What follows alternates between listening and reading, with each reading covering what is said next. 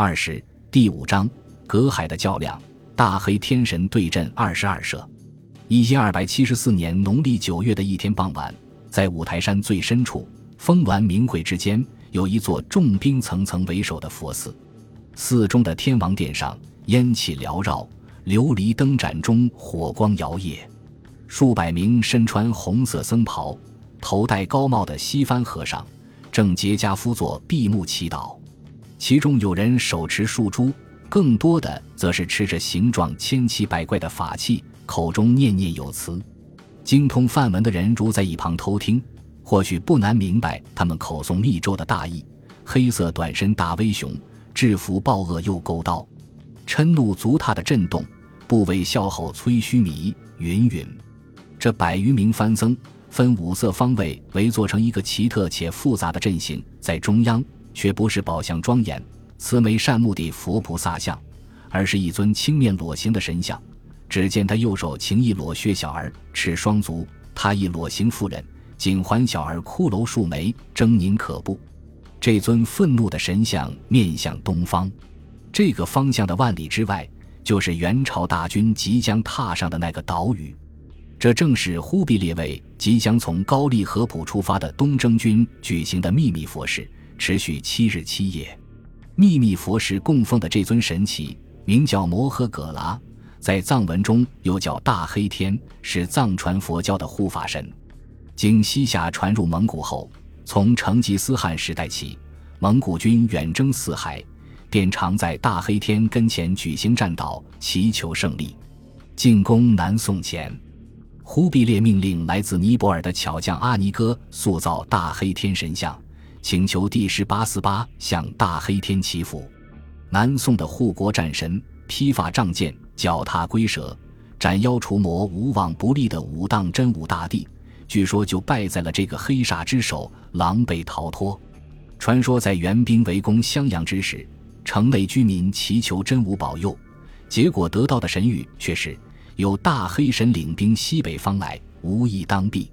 援军一路势如破竹，横离兵灾的南宋百姓还常见黑神出入其家。后来，南宋的小皇帝被俘北上，路过大黑天的神庙，惊讶地说：“我们军队见到的大黑人，原来就在这里，法力无边，连真武也要忌惮三分的大黑天跨过波涛东来。”上前迎战的自然是日本列岛的护国神佛们。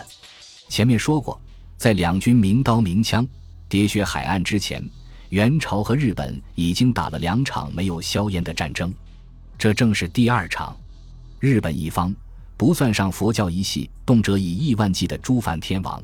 根据古世纪日本书记，单单本土神道也有八十万神、八百万神，所以日本这边不仅阵容庞大。有人数上的倚仗，而且准备充分，下手极早。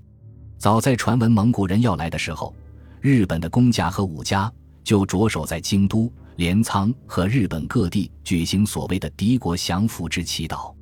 祈祷场所主要是皇宫、京都公卿、将军和幕府职权的寓所，还有所谓的二十二社以及七零八零。一千二百七十一年十月二十五日。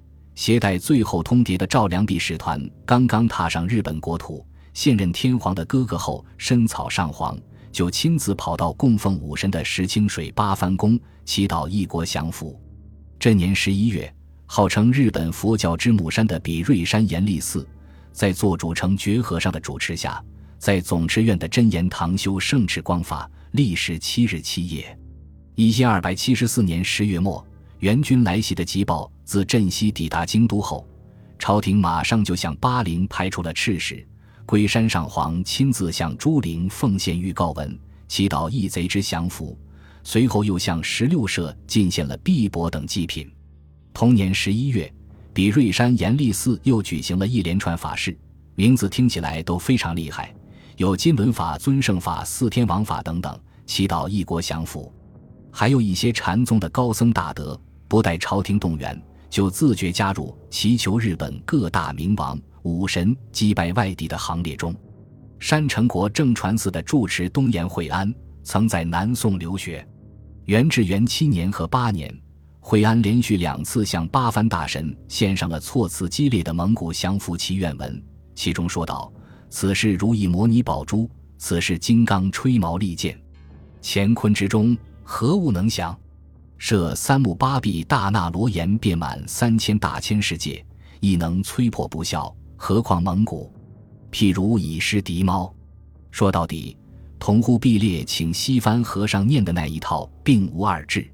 或许是天照大神、八幡大神和大黑天暂时还难分胜负，又或许高高在上的神佛，毕竟不能如荷马史诗《伊利亚特》中的希腊诸神，从奥林匹斯山下来亲自加入双方阵营中搏杀，仗还是得要凡夫俗子自己来打。